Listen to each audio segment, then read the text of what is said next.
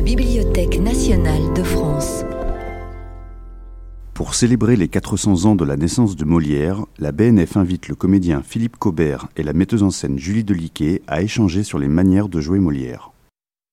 Alors bonsoir à, toutes et à tous. Euh, je suis très heureux de vous accueillir ici dans la salle ovale. Euh, alors c'est tout nouveau pour nous. Il y a beaucoup de choses qui sont nouvelles à, la, BNF en ce moment et surtout aussi sur le site Richelieu. Euh, pour ceux qui ne l'ont pas encore vu, euh, le site vient de finir sa longue période de rénovation et il est tout beau, tout neuf avec euh, son musée, ses salles de lecture, euh, ses salles d'exposition.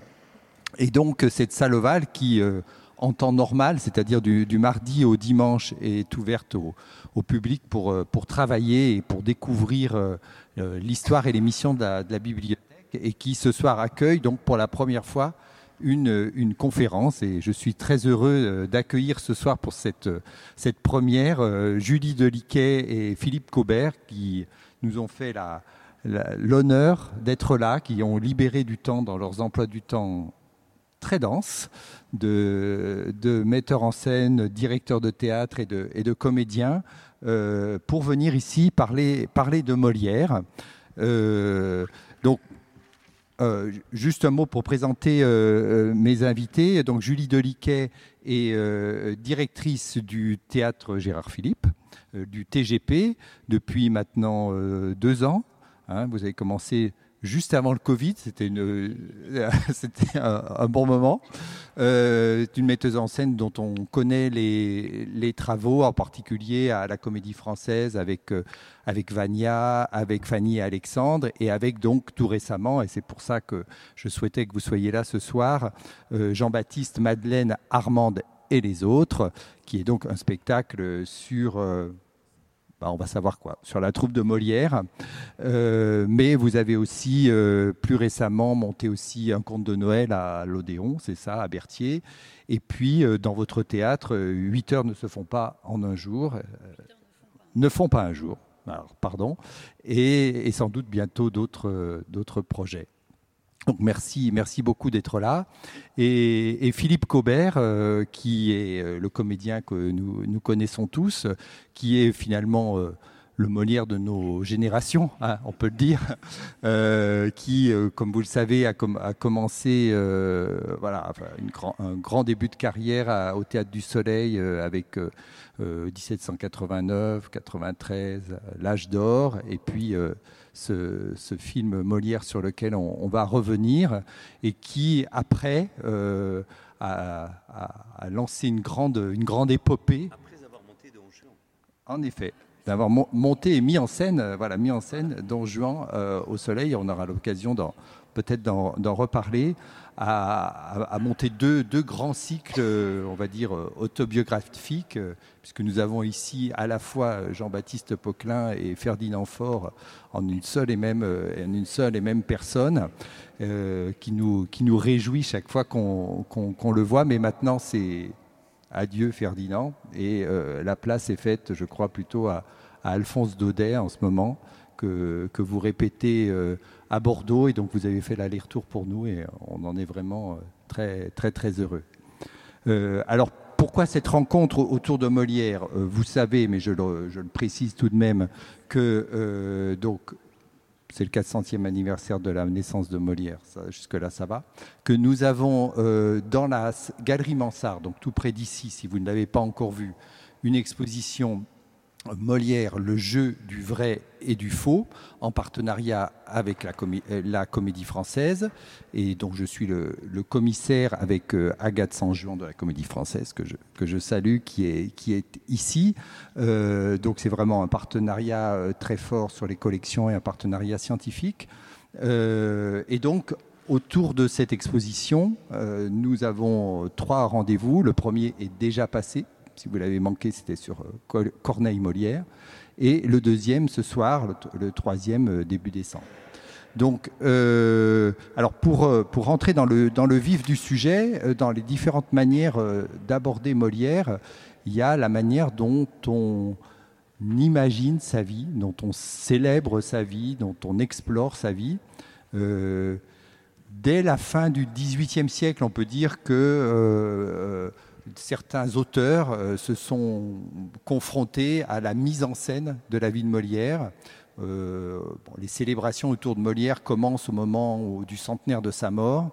Et je ne vais pas vous faire tout l'historique, mais un des moments forts de, de, ce retour sur la vie de Molière, c'est quand même Carlo Goldoni qui écrit un Il Molière, qui est ensuite traduit en français, enfin adapté en français par Louis-Sébastien Mercier, et qui inaugure une longue tradition de pièces, de romans, de films sur, sur Molière jusqu'à bah, alors voilà je vais, je vais très vite jusqu'à jusqu'à nos jours avec peut-être un premier film que je signale parce que c'est assez amusant, c'est en 1922, on a une vie de Monsieur de Molière avec les, comédiens de la, comédie française. Et euh, plus près de nous, euh, il y a eu tous les événements autour du euh, tricentenaire de la mort de Molière en 1973 à la comédie française. Et puis, donc, en 1978, le Molière d'Ariane Nouchkine. Et cette année, le spectacle que Kerry Ruff a, a, demandé, vous allez revenir sans doute sur, cette, sur ce dialogue que vous avez eu avec l'administrateur général de la comédie française, à Julie Deliquet de faire dans cette année de, de, de tricentenaire. Alors, dans, ces, dans tous ces spectacles, il y a la question d'incarner Molière, de mettre en scène la, vie de Molière, mais peut-être avant de, passer à des questions plus, euh, voilà, plus euh, profondes, peut-être je vous demanderai à l'un et à l'autre de me rappeler comment est né en fait euh, ce, ce, ce pro, ces, ces, projets. Peut-être Philippe, est-ce que vous pouvez nous dire quand, à quel moment, si vous... Euh, à... J'aimerais bien laisser la parole à Julie. Eh bien, alors allons-y. Voilà. Je, je prenais un ordre chronologique. Alors, comment est né, moi, ce projet-là? Euh, C'est peut-être la première fois que je suis confrontée à, à, à une sensation de commande, si ce n'est pas une commande dans le fond, mais dans la forme, puisque Eric Ruff m'a proposé de participer au, au 400e anniversaire de la naissance de Molière. Et là, j'ai dit, oulala, mais moi, Molière... Euh, j'avais c'est vraiment pas un endroit vers lequel j'aurais été naturellement. Je lui ai dit t'es sûr? Il me dit mais réfléchis. Molière c'est large il va être beaucoup monté euh, lors de ce 400e anniversaire c'est pour la salle Richelieu pour toi mais pense à quelque chose que tu pourrais faire aussi autour de Molière, peut-être la troupe. Euh, voilà, il, m'a laissé cette chose-là. Et puis, moi, j'étais vraiment euh, à quelques semaines de prendre la direction du, du théâtre Gérard Philippe de Saint-Denis. Puis je me suis dit, mais tiens, moi, Molière, comment j'ai rencontré Molière? C'est via l'école. Euh, peut-être comme beaucoup d'entre nous. Euh, J'ai pensé bah, à tout. Voilà, moi à Saint-Denis, il y a 70 établissements scolaires. Euh, autant dire que la question de Molière et la question de comment ces élèves-là vont rencontrer le théâtre avant même de fréquenter notre théâtre, Molière va être là. Donc je me suis dit, mais tiens, c'est quand même un territoire démocratique théâtral qui finalement est un début que ce soit un bon ou un mauvais souvenir, que ce soit des souvenirs d'école, que ce soit le souvenir d'un premier spectacle qu'on a fait avec sa classe. Euh, je me suis dit c'est quand même le démarrage de tout, encore aujourd'hui, même si c'est euh, évidemment l'auteur le plus joué dans le monde, mais en France, ça reste un, début, ça a été mes premiers débuts, euh, que ce soit mes souvenirs voilà, de du médecin malgré lui en, cinquième euh, ou que ce soit quand j'ai commencé les cours de théâtre et que j'ai joué Bélise. Pas pourquoi Bélise dans les femmes savantes mais enfin j'ai joué ça. Et, euh, donc je me suis dit il y a un début de tout. Et puis on, ça c'est un peu on a eu la pandémie on a laissé ça de côté un peu le 400e anniversaire. Je suis devenue directrice j'ai eu des, choses qui m'ont éloigné de cette demande là et puis euh, je me suis beaucoup posé la question de nos métiers quand on a été arrêté Alors d'abord parce qu'on a été arrêté, qu'on a été, euh, même si euh, en tout cas euh, la question de l'utilité de nos fonctions, et, puis de se dire tiens on est un art finalement tellement artisanal, c'est-à-dire que si on ne peut pas être au contact, je parle vraiment du théâtre, hein, de l'art vivant, on est tout aussi mortel que le spectateur en face, donc tout aussi potentiellement malade que le spectateur en face. Cette chose-là, j'ai commencé à lire la biographie de Forestier. Et je me suis dit, mais c'est fou, les arrêts maladie, les fièvres. En fait, de se dire, nous, c'était dingue pour nous dans notre société contemporaine, mais finalement, euh, comment faisaient les femmes quand elles, quand elles étaient enceintes? Tiens, elles remontaient sur scène 15 jours après. Euh, mais comment elles faisaient? Il n'y avait pas de culotte à l'époque. Quand est-ce qu'elles faisaient avec leurs règles? Je me suis posé des questions comme ça sur l'histoire de nos métiers qui doivent continuer coûte que coûte qui finalement sont un peu des, marginaux et en même temps, la troupe de Molière est une première forme de démocratie où les hommes et les femmes sont payés pareil.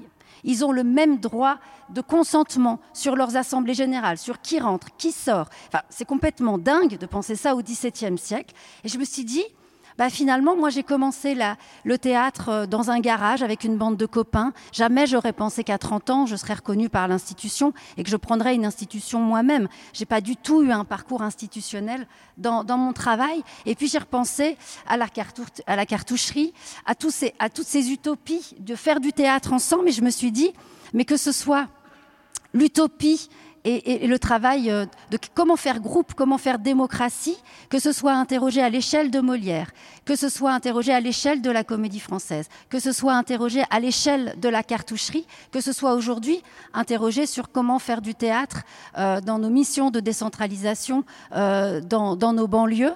Je me suis dit, mais tout ça, c'est politique et artistique et culturel, et ça m'a redonné le sens de nos missions. Euh, et, je me suis dit, il y a quelque chose là à faire avec ça.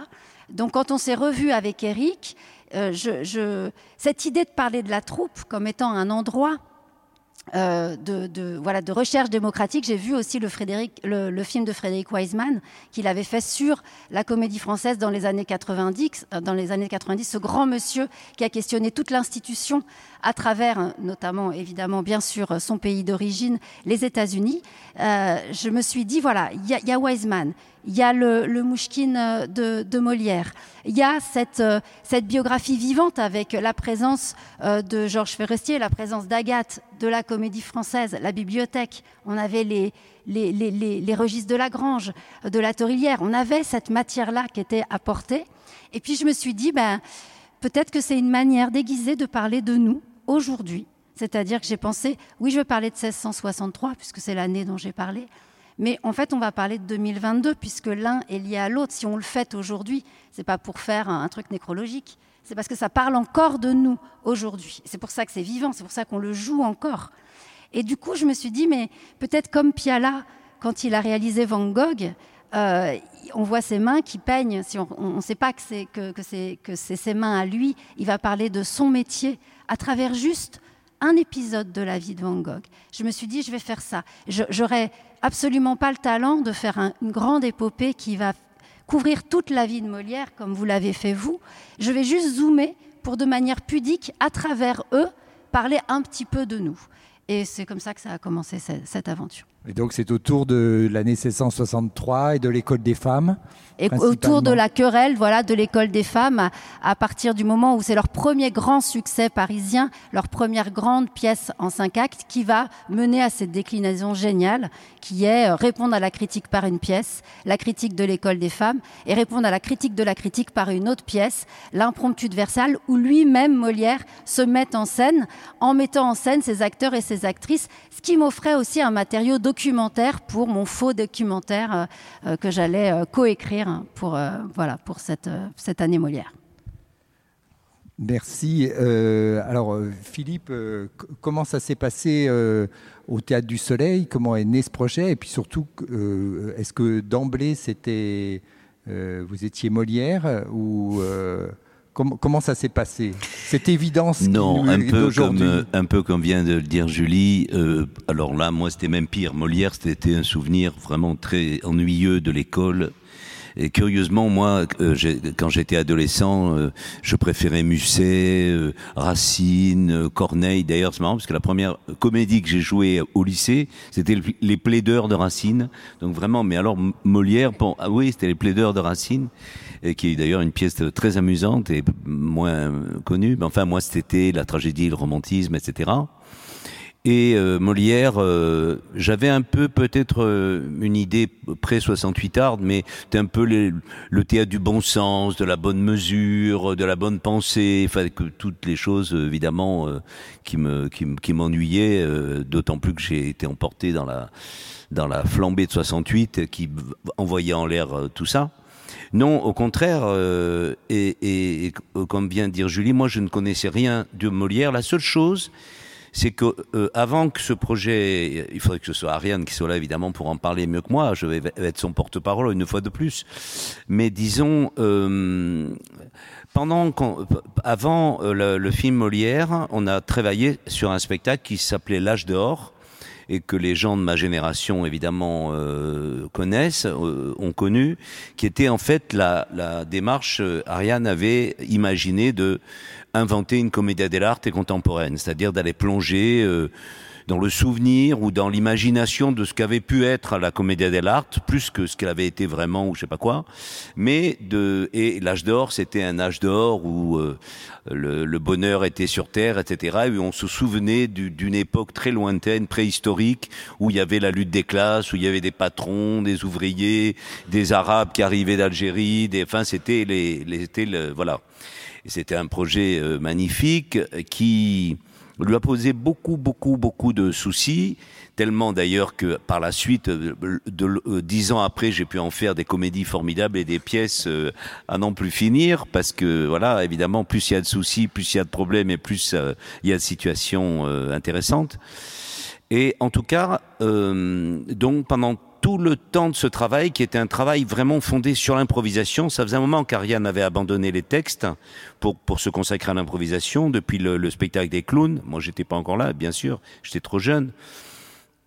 Mais là, elle avait décidé vraiment, euh, comment vous dire, de, de, donner le pouvoir aux comédiens. C'est-à-dire, euh, euh, alors, c'était par les masques de la comédie de l'art, bien sûr, mais c'était, tu entres et c'est toi le c'est toi le patron, c'est toi le roi du monde ou comme dans Shakespeare, tu es rien du tout et tu sors. Voilà. Alors après, c'est elle qui décidait euh, par son rire tout simplement ou son pas rire euh, qui était le roi du monde ou la reine du monde et qui l'était pas.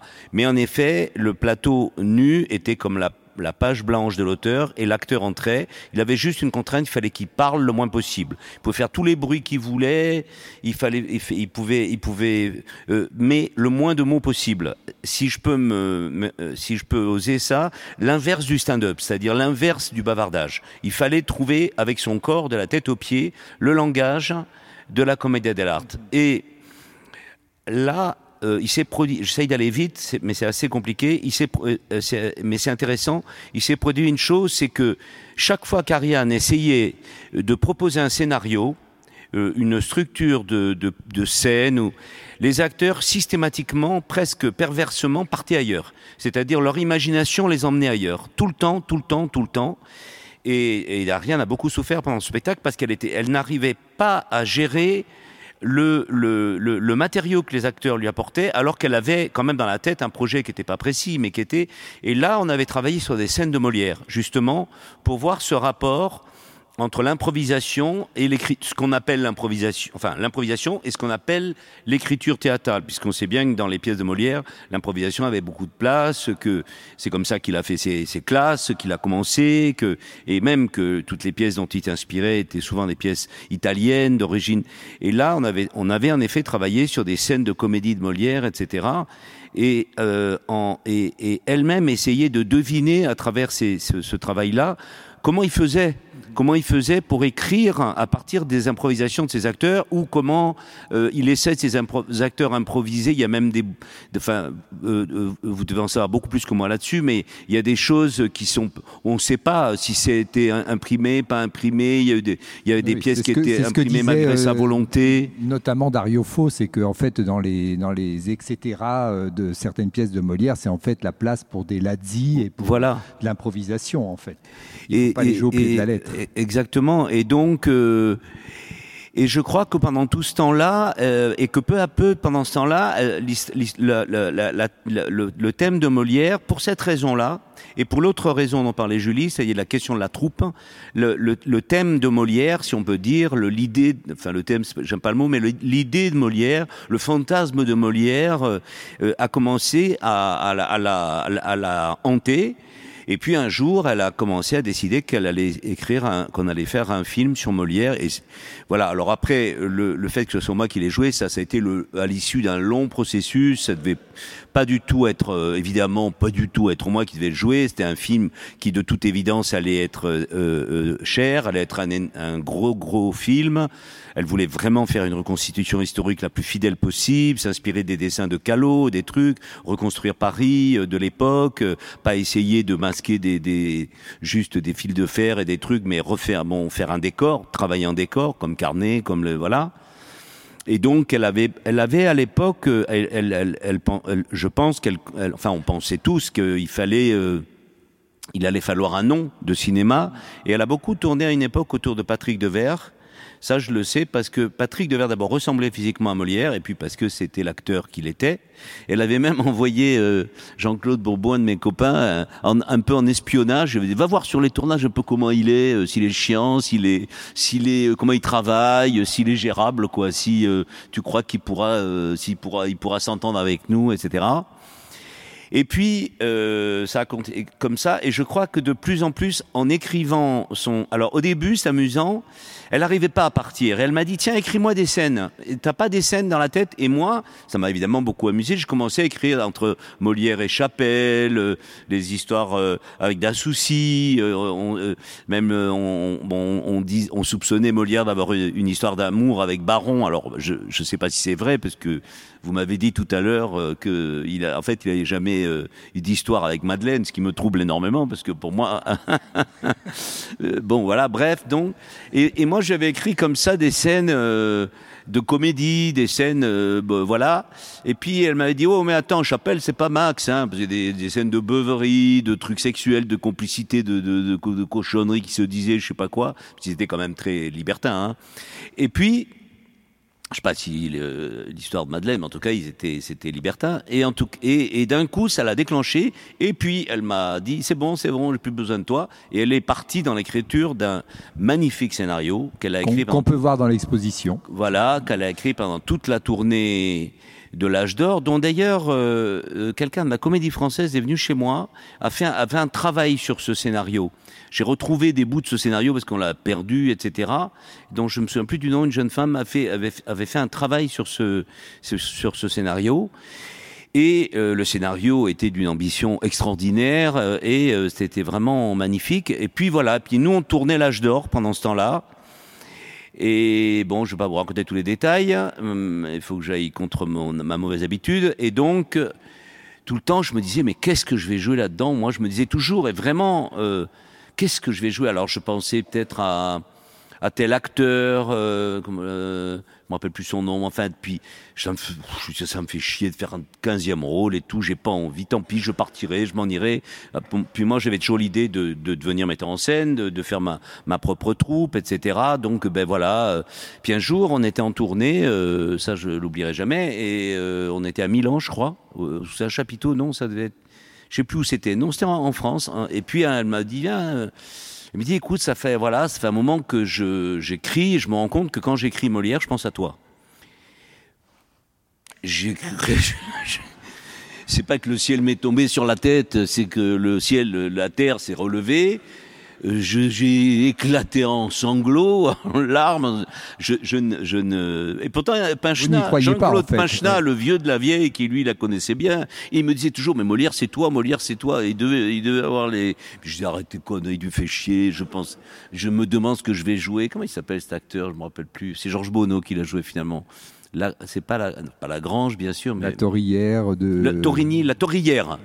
Voilà, la taurière. Je me disais, ouais, peut-être la taurière, parce qu'il était joli garçon, et que moi j'étais joli garçon à l'époque. Euh, je me disais, ah bah, je vais peut-être faire la taurière. Je trouvais ce personnage très ennuyeux, joli garçon. Oh là là, quel ennui. Et puis bon, bref, voilà. Et donc euh, là, euh, là, ça a été vraiment. Euh, j'ai fallait lui dire, mais pourquoi, enfin, etc ça, ça, c'est elle qui. Alors après, je peux comprendre. C'est vrai que j'étais, j'étais. Un jour, elle m'avait dit, t'es peut-être plus un improvisateur qu'un acteur. J'étais, j'étais un assez bon improvisateur, meilleur, meilleur que, que, que comédien, qu'interprète. J'avais quelque chose qui pouvait être le visage de Molière.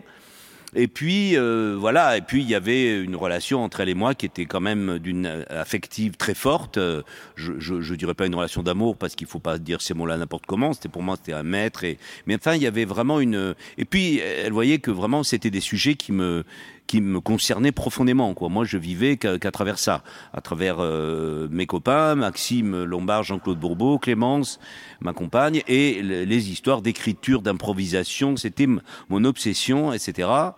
Et donc, euh, je me suis plongé, ben, euh, comme, comme vous racontiez. Alors moi, à l'époque, c'était Sylvie Chevalet, qui était la grande Oui, la spécialiste de- la de la comédie. Voilà. Il y avait un livre formidable. Euh, Ariane s'est inspiré du roman de Bouliakov. Euh, évidemment pour les rapports entre Molière et, et Louis XIV, etc. Moi qui m'avais moins passionné, mais bref. Moi, et je disais à Julie tout à l'heure, le, le livre qui m'avait le plus frappé à l'époque, c'est le livre d'Audiberti sur Molière, sur le trio Armande, Madeleine, Molière. Cette, cette histoire incroyable, ce soupçon, qu'on, enfin cette accusation qui était portée contre lui, qu'il avait épousé sa fille, etc. Et donc d'un coup, j'ai j'ai plongé dans cette vie de Molière et ça me l'a rendu extrêmement familier. Et puis, je pense qu'à travers ce film, évidemment, Ariane racontait l'histoire de sa troupe.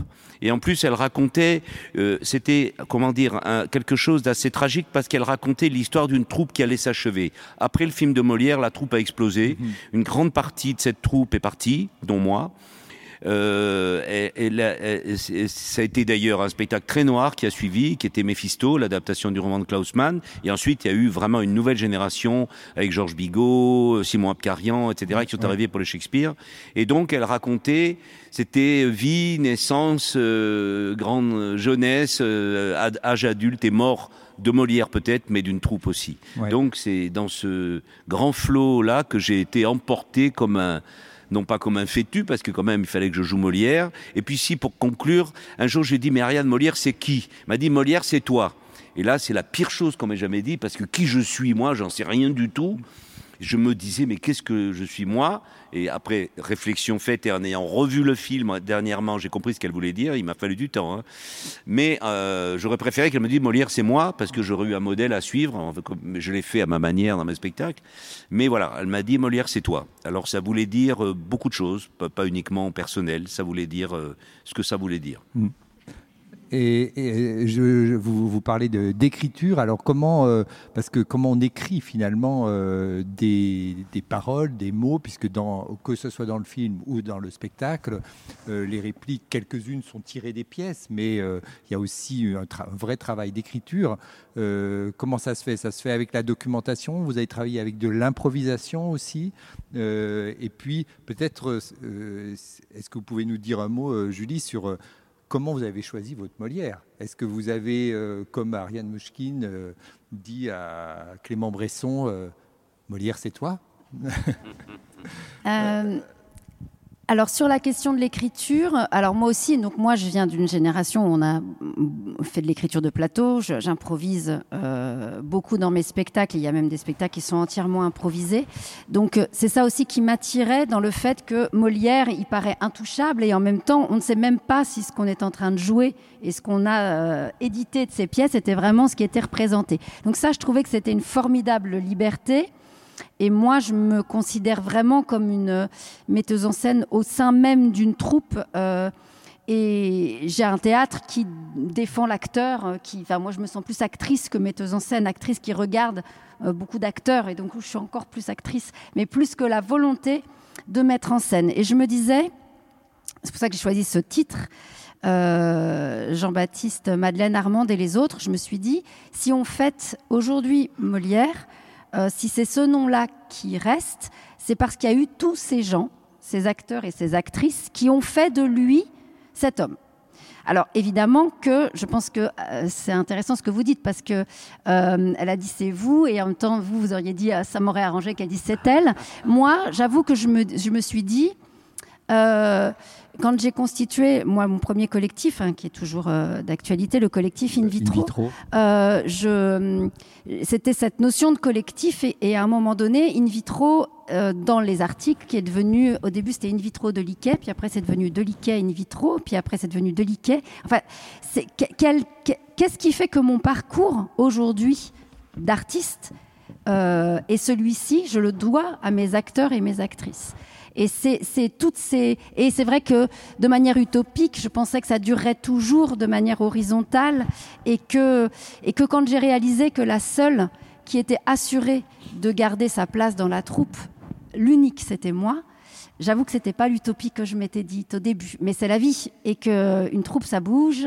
Euh, voilà, c'est un muscle vivant. Il y a des départs, il y a des arrivées. Euh, euh, c'est bon, c'est toute une histoire de vie. Et je me suis dit quand même, Molière, on le fait aujourd'hui à la Comédie Française, mais enfin, il a jamais mis les pieds à la Comédie Française. Donc, c'est ces acteurs et ces actrices qui sont les premiers sociétaires et qu'on lit sur les murs, et notamment les femmes, puisque c'est Mademoiselle de Brie la première. Donc, je me suis dit, mais on ne peut pas fêter cet homme sans fêter celles et ceux qui ont fait euh, qui ont le joue encore aujourd'hui. Donc c'est ça qui m'a guidée et c'était peut-être aussi le fait que je prenne moi la direction d'un théâtre et que je me dis je, prends la direction de ce théâtre-là, je suis la première femme à le, prendre euh, dans ce théâtre-là, mais je ne serais pas là sans, tout ce que j'ai vécu grâce à mes acteurs et mes actrices. Donc j'ai destitué Molière quelque part. Dans ma pas destitué en termes finalement au final c'est lui qu'on on, fait et c'est lui qu'on va retenir. Mais du coup c'était très important pour moi dans le choix des acteurs et des actrices Clément Bresson c'était le dernier arrivé à la comédie française un des derniers. Donc il y avait une forme d'anonymat au sein de la troupe. Donc c'était important. Alors c'est drôle parce qu'il me faisait penser à à Patrick Devers, c'est drôle qui est ça. Euh, je voulais quelqu'un quelqu de, de qui n'était pas un, celui ou celle reconnaissable de la troupe de la comédie française comme étant un grand acteur ou une, une, un, voilà. Donc j'ai pris plutôt d'autres d'ailleurs qui allaient être euh, qui qui allait faire Madeleine qui, qui, allait être les, les acteurs qu'on allait reconnaître mais qui avait aussi une carrière comme Madeleine bien plus grande euh, en termes de renommée que celle de que celle de, de, Molière euh, euh, avant qu'il qu ne soit célèbre. Donc j'ai fait un choix comme ça de, euh, de fidèles, de copains. Je me suis dit mais tiens Lagrange et euh, si je prends Clément Bresson, ben, celui qui joue Lagrange, Sébastien Poudrou, c'était les copains du TNS. Donc en fait j'ai essayé de tisser euh, pour essayer de voir comment du réel de cette troupe on allait pouvoir accéder finalement à ce documentaire fantasmé.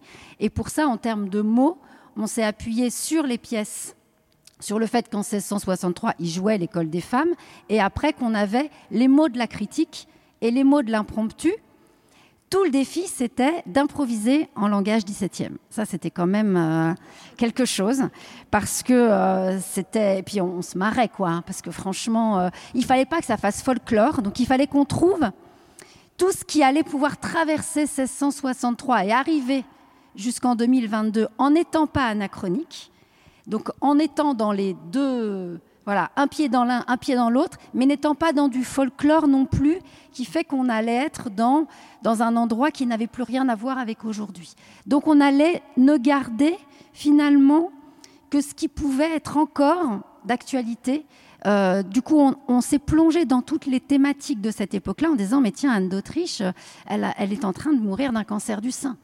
Et à l'époque, on ne sait pas comment la guérir. Mais enfin, je veux dire, aujourd'hui, cette problématique-là, elle est encore d'actualité. En fait, on a essayé de voir toute la modernité, non pas de moderniser l'œuvre ou d'actualiser les œuvres. On a gardé un, langage le plus près. Évidemment, des fois, il y a des... Vu qu'on improvise au plateau, il y a des hockey qui sortent, il y a des trucs on fait oh, moi je suis dans la salle où à un moment donné on fait un jeu au plateau, il doit faire des imitations et il y a deux enfants sur le plateau. J'ai toujours la trouille que quand ils fassent des imitations, euh, il y a un enfant qui fasse Darkvador ou je sais pas quoi, ça peut arriver, mais j'accepte cette, porosité en disant ben, on est en train de jouer avec cette, euh, ce, ce, cette mémoire là et on prend le risque du vertige du présent tout comme on prend le risque du vertige du passé.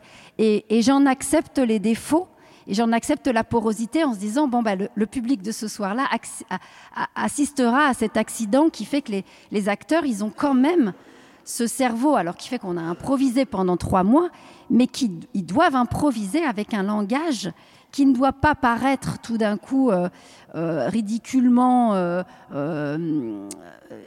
bah, comme on voit dans un film. Je voyais Les Adieux à la Reine hier de Benoît Jacot. Bon, bah, on accepte cette, reconstitution historique quand même parce qu'on a, une, modernité de la langue, mais on a une tenue de cette langue-là. Alors au théâtre, c'est vertigineux parce qu'on peut pas refaire les prises et qu'en même temps, je veux qu'ils improvisent. Donc on a essayé, en tout cas, de ne jamais aller sur un territoire totalement étranger à nous pour ne pas être dans le folklore ou la reconstitution distanciée, mais de trouver comment cette chose-là, elle, est encore brûlante. Parce que qu'est-ce que c'est que, ben, moi j'en suis dedans aussi, tout d'un coup, qu'est-ce que c'est que ces, histoires d'équipe euh, et qu'est-ce, qu'est-ce qui fait qu'à un moment donné, on, on flirte avec l'institution, avec l'argent public, donc avec l'État, quelle est notre, part de liberté d'artisme et notre devoir aussi à partir du moment où on choisit de faire du théâtre public, notre responsabilité aussi de ce qu'on montre sur le plateau. Toutes les questions de Molière quand il répond à la commande de l'impromptu de Versailles, avec ces acteurs qui disent tu dois être plus radical. Il dit mais si je réponds pas, on n'aura plus d'argent et notre radicalité, on pourra la faire tout seul dans notre coin. Donc, on a aussi maintenant une, responsabilité à toucher des subventions publiques, à répondre à la demande, pour derrière aussi être libre de pouvoir euh, continuer à, mettre en scène les thèmes qu'on veut dans nos pièces. Toutes ces choses-là, je les ai trouvées tellement complexes, euh, y compris la place des femmes chez Molière. Enfin, j'ai eu envie, parce que j'ai eu envie de parler avec la nouvelle génération qui disait c'est pas simple d'être une nana pour jouer Molière. Et, euh, est-ce que, certaines problématiques euh, dénoncent finalement une forme de machisme et du coup sont féministes, mais en même temps on rit de ça? Donc le public rit quand même de, ces moqueries machistes. Tout ça, j'ai trouvé que même d'enquêter à l'intérieur de nos générations, à l'heure de MeToo, sur qu'est-ce qu'on joue aujourd'hui, euh, comment le jouer, euh, ça, j'ai trouvé ça mais passionnant que ce soit Molière qui nous donne cette possibilité à travers les débats de la critique de l'école des femmes, de faire nos propres débats entre nous. Non pas pour mettre nos propres mots après, pour revenir aux siens, mais en ayant eu l'expérience que cette chose, elle est, elle est toujours d'actualité et on n'a pas la réponse, mais on peut en débattre. Merci beaucoup. Et sur le, sur le travail de, justement de, de la langue, sur le travail de, de historique en fait. Comment dans le film ça, se passait euh, Parce que là, bon, il fallait tourner. Là, il y avait plusieurs prises, mais il y avait aussi les contraintes d'un tournage qui a duré, je crois, plus de six mois, qui avec des, décors, on l'a vu là, à la rencontre des trésors de Richelieu, euh, des décors énormes, reconstitués. Euh, donc là, j'imagine que la place de l'improvisation, elle était quand même relativement cadrée. C'était voulu parce que, comme je vous disais tout à l'heure, après cette euh, l'âge d'or, les répétitions, je crois que ça a duré un an, un an. Enfin, je sais plus entre la vérité et ce que moi j'en ai j'en ai imaginé ensuite par la suite, puisque j'ai fait des pièces dessus. Dans, dans, mon histoire, ça dure un an et demi, mais je crois que j'ai exagéré. Mais ça a bien dû durer euh, huit ou neuf mois. Mm-hmm. Et euh, ça a été un, un comment dirais-je, une aventure inoubliable pour les comédiens qui l'ont fait. De, de liberté, d'improviser. J'ai vu des choses que j'ai jamais vues au théâtre. Euh, j'ai vu des acteurs, euh, Mario Gonzalez, Philippe Autier, euh, Clémence Massard, faire des choses que je, n'avais jamais vues au théâtre, à part parfois chez Raymond DeVos, enfin des très très grands acteurs, ou Michel Bouquet, ou des choses extraordinaires, sous, toujours pareil, sous les masques, ou sans les masques, mais dans un jeu masqué. Joséphine de Rennes, les, filles, euh, pareil, etc. Mais ça a été un long cauchemar pour Ariane. Euh, ça a été, et, donc, je pense qu'Ariane, euh, ça a été un cauchemar pour tout ce que je vois, un cauchemar très riche, etc. Mais enfin, quand même, Ariane, des fois, elle tombait dans les pommes. Hein. C'est-à-dire, au bout de, au bout de deux heures ou trois heures, qu'est-ce que je dis, six heures de séance d'improvisation brillantissime, elle tombait dans les pommes parce qu'elle se disait comment je vais faire avec ça? Parce qu'après, il y a le montage. Donc vraiment, c'était c'était tragique comme euh, et c'est pour ça que c'était extraordinaire et que moi, c'était pour moi une aventure extraordinaire et que j'ai voulu consacrer ma vie à jouer cette histoire-là parce que je me suis là, je je suis dans le dans le volcan, enfin dans le, de, dans le vraiment dans le volcan de la création, dans le de la création théâtrale euh, la plus pure. Euh, c'est ce, ce, grand metteur en scène, Ariane Mouchkine, etc., qui décide de laisser tomber tous ses moyens de metteur en scène, toutes ses habiletés, tout son savoir-faire. Dieu sait qu'elle en a, et même le diable le savent, euh, pour que vraiment on aille aller chercher la, le secret du théâtre dans l'improvisation d'un comédien qui rentre euh, sous un masque d'arlequin de pantalon, c'était quand même extraordinaire. Là, Molière, ça a été bon. Maintenant, vous avez écrit votre pièce, maintenant moi j'écris la mienne. Donc au contraire, elle a écrit ça au mot près. Elle a écrit son scénario au mot près on devait euh, faire, des, répétitions, des choses comme ça. Les, le, je dirais, le, les impératifs de la production l'ont empêché parce que ce film s'est fait à l'arrache. Mm. Euh, c'est-à-dire que personne voulait signer. À l'époque, c'était Marcien Julien. Enfin, euh, il faut en parler parce que le cinéma, c'est aussi une affaire de, industrielle. Donc, c'était Marcel Julien, France 2, je sais pas quoi. C'était Lelouch qui était producteur. Et puis, tous ces gens-là reculaient, reculaient. Et Julien avait dit à Ariane, demain, je vous signe un truc. Elle avait dit d'accord s'était couché sur le canapé. Qu'est-ce que vous faites? Ben non, je dors là, je vais dormir là. Euh. c'est vrai, hein, j'invente rien. Et elle a dormi sur le canapé de Marcel Julien jusqu'à ce qu'il lui signe un papier. Et surtout, voilà, jusqu'à ce que le lendemain il lui signe le papier. Et surtout, à partir du moment où elle a eu ce papier qui n'était qu'une partie du budget, euh, elle a lancé les travaux et quand les, toutes les grosses voitures noires de France 2 sont arrivées pour discuter de savoir si on allait continuer, ils sont arrivés au milieu d'un chantier absolument gigantesque avec des grues, des camions, des trucs. Ils sont tous devenus verts. C'était parti, c'était trop tard. Donc, si vous voulez, on n'a pas eu le temps de, on n'a pas eu le temps d'improviser, d'écrire, etc. On est parti dans les scènes et euh, et des fois, je l'ai regretté parce que quand même, il y a eu des, par exemple il y a des vraies scènes d'improvisation dans Molière. Quand Molière improvise devant le roi, le roi oui, quand il se plante avec euh, la, tragédie, dont le nom m'échappe, euh, voilà, euh, que toute la troupe lui dit fais les rire, fais les rire, il improvise. Et ça, bien sûr, ça a été vraiment improvisé. Et ça, bah, il y a eu, il y a eu, comment dirais-je, deux ou trois jours de travail, de vraiment d'improvisation, où là, moi, j'ai retrouvé évidemment ce que j'aimais le plus avec Ariane, c'est-à-dire cette espèce d'échange dont vous parliez, qui est voilà. Et puis, il y a eu d'autres. Euh, euh, il y a au début, je ne sais pas si vous vous souvenez du film, il y a une scène sur la, le pont neuf quand, le, quand Jean Dasté, le grand-père, amène les enfants après la mort de la mère de Molière. Et il y a, on voit un, un acteur qui joue la mort. Voilà, c'est moi qui le joue. Et, et c'est Mario Gonzalez qui fait euh, Pantalon, et c'est moi qui faisais la mort. Bon, c'est, on le sait pas, mais c'est moi, et c'est pas innocent dans le, dans le film, évidemment. Et, donc ça aussi, il y a eu deux trois jours. Alors chaque fois qu'on pouvait arracher des à ces, c'est Jean Renoir qui disait un tournage, c'est un, débarquement. Là, c'était un débarquement comme jamais, c'est-à-dire c'était hallucinant. En plus, nous, on était des acteurs du soleil, on n'était pas Patrick Devers, donc on s'occupait des figurants, de les habiller, de leur donner à manger. Il fallait qu'on aille briser les grèves. Euh, pour les vieux trotskistes qu'on était, c'était quand même euh, épouvantable. Il fallait les convaincre que non, il fallait continuer à travailler. Enfin bon, bref, tout ça dans la boue, dans le, c'était vraiment euh, voilà. Mais donc, le, je dirais que le, par moment, a, on, était, un peu triste de plus avoir cette chose que, que, que n'aimait tellement Ariane, c'est ce rapport constant physique, je dirais, que elle, du coup, elle avait avec son équipe technique. Avec son équipe technique, elle avait vraiment une relation, euh, voilà. Alors là-dedans, ben, il y avait des, bribes, des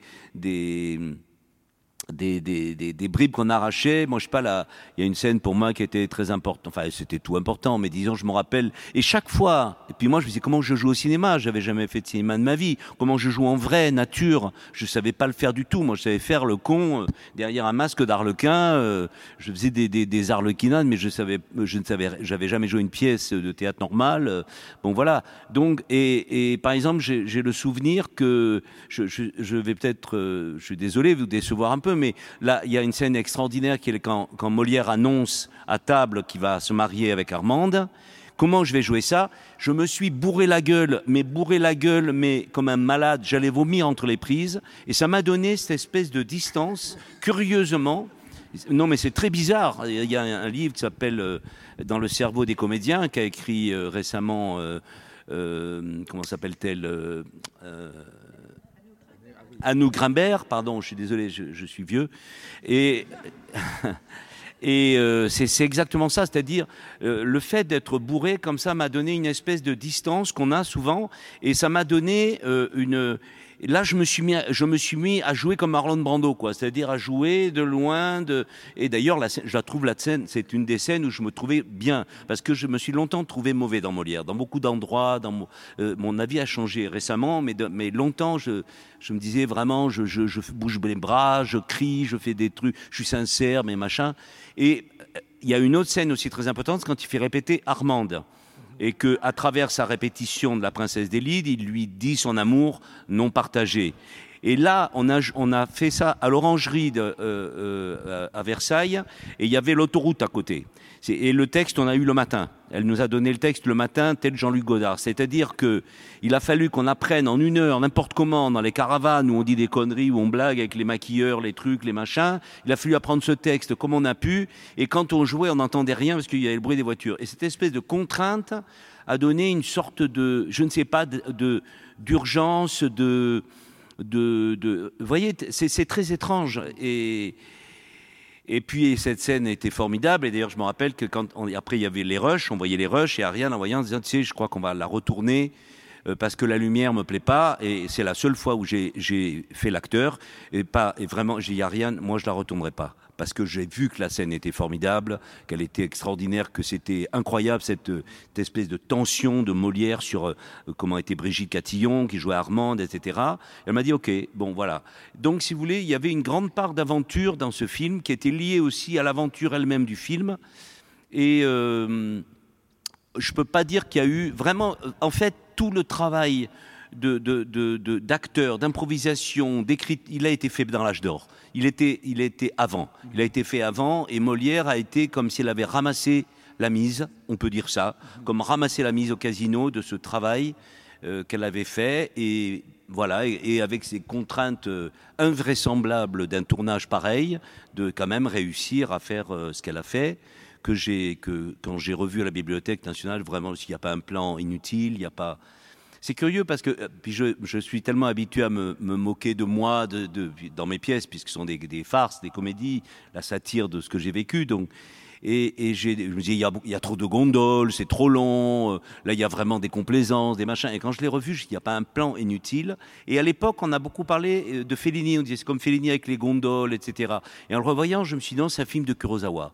C'est un film de Kurosawa, parce que j'ai vu le regard naïf et savant de Kurosawa, c'est-à-dire euh, le regard d'un enfant et en même temps un enfant qui a tout compris, et ça c'est Ariane. C'est ce regard-là qu'elle avait quand qu'elle a quand elle qu'elle a, je le sais parce que j'ai refait un stage, euh, un de ces stages de, où elle cherche des acteurs pour ses spectacles avec elle, et, j'ai retrouvé ce, ce regard euh, vraiment d'enfant et en même temps, voilà, qui sait, qui connaît quelque chose qu'on connaît pas. Et voilà. Donc je ne sais pas si je réponds à votre question. Oui, tout à fait. C'est un peu décevant, mais voilà. Ce que je trouve intéressant, c'est ce rapport aussi euh, théâtre-cinéma. Euh, voilà, il y avait ce rapport-là. Qui est très profond aussi dans la manière dont vous, Julie, vous abordez vos, vos, mises en scène. Enfin, vous avez euh, mis sur le théâtre des scénarios de films, vous avez beaucoup de, de références, mais d'inspiration cinématographique. Je sais pas, enfin, qu'est-ce que, ça, qu'est-ce que ce, lien vous inspire dans le Molière d'Ariane Mouchkine? Ou, même, euh, je dirais, est-ce que vous, à certains moments, vous vous êtes dit, ah mais en fait, ce, spectacle, j'aurais dû le tourner? Euh, euh Est-ce que la tentation du cinéma euh, vous, a, vous a prise à certains moments? Ben, en tout cas, j'ai pensé beaucoup cinéma pour ce film, enfin beaucoup cinéma et pour cette pièce, et, et pour, cette, pour cette pièce pardon, beaucoup cinéma ou documentaire.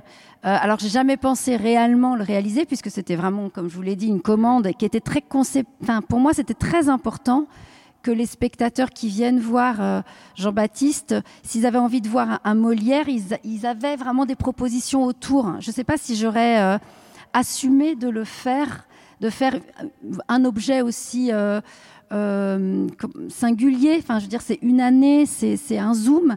Si, si c'était complètement décontextualisé, des propositions autour. Je pense que je me serais mis une pression du biopic.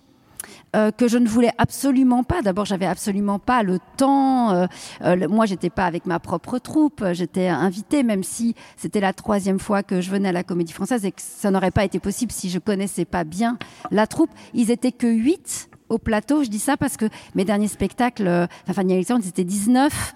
euh, le dernier que j'ai fait, 15. Pour moi, 8, c'était... C'est la première fois sur ce spectacle que j'ai pu avoir un moment privilégié avec chacun des acteurs. Je crois que de ma carrière, jamais fait ça. Euh, presque d'enquête où euh, moi je dis toujours à mes comédiens quand ils sont 19 euh, de toute façon s'il y a un gros problème faut venir me voir mais de toute façon si je vous accordais une heure chacun il me faudrait 19 heures d'affilée donc de toute façon c'est pas possible donc on est beaucoup plus je parle je dis tout devant tout le monde je fais toutes mes notes devant tout le monde et et, l'individu existe à l'intérieur du groupe. Et c'est toujours un petit peu une allégorie, euh, mes spectacles, sur comment faire groupe, comment faire démocratie à travers la troupe, à travers le corps ouvrier, euh, à travers la famille. Bon, voilà. Euh, et là, je me disais, mais tiens, en fait, une troupe, c'est des individus. C'est des hommes et des femmes qui, ont eu, qui ont, à un moment donné, douté de leur place. Douté de est-ce que je reste Si on prend la du parc, elle est partie, elle quitte euh, la, troupe de Molière pour rejoindre le Marais, et puis finalement, elle revient. Mais on ne sait pas si elle a été heureuse. Finalement, on l'a- on l'a retenue beaucoup aussi euh, comme étant après la maîtresse de Racine et ayant créé le rôle d'Andromaque. Mais Qu'est-ce que c'est en fait finalement euh, quand on est chef de troupe On cherche aussi un théâtre, on cherche à faire une œuvre, et puis il y a euh, le corps ouvrier aussi qui sont les, acteurs et les actrices qui, euh, qui mettent d'eux-mêmes, mais qui finalement ne, ne signent pas ou co-signent, mais finalement ne laissent pas leur, leur nom. En tout cas, ils sont pas signataires des pièces de Molière, alors que j'imagine qu'ils ont participé activement à, la naissance des scènes, ou comme on voit dans la dernière scène avec euh, Madeleine euh, avant qu'elle meure, euh, qui, participe à, l'écriture et qui débloque un nœud. Euh, et, du coup, j'ai- eu, envie pour la première fois de parler avec chacun des acteurs et des actrices de la comédie française sur leur parcours. Et tous, ils m'ont donné des dates. Quand ils m'ont raconté, c'était lié à tiens, c'était avant ou après mon accouchement, avant ou après les attentats, avant ou après la pandémie. C'était toujours lié soit un événement historique qui nous concernait toutes et tous, soit un événement historique de sa propre histoire de vie, de femme, d'homme, de citoyen, de citoyenne. Et, euh, et du coup, ça, m'a, j'ai trouvé ça très privilégié dans ma carrière de prendre ce temps-là, d'écouter aussi ce qu'ils avaient envie de me dire. Ils savaient bien que si je les interrogeais, le travail allait commencer là-dedans. Et je leur ai fait tourner des films.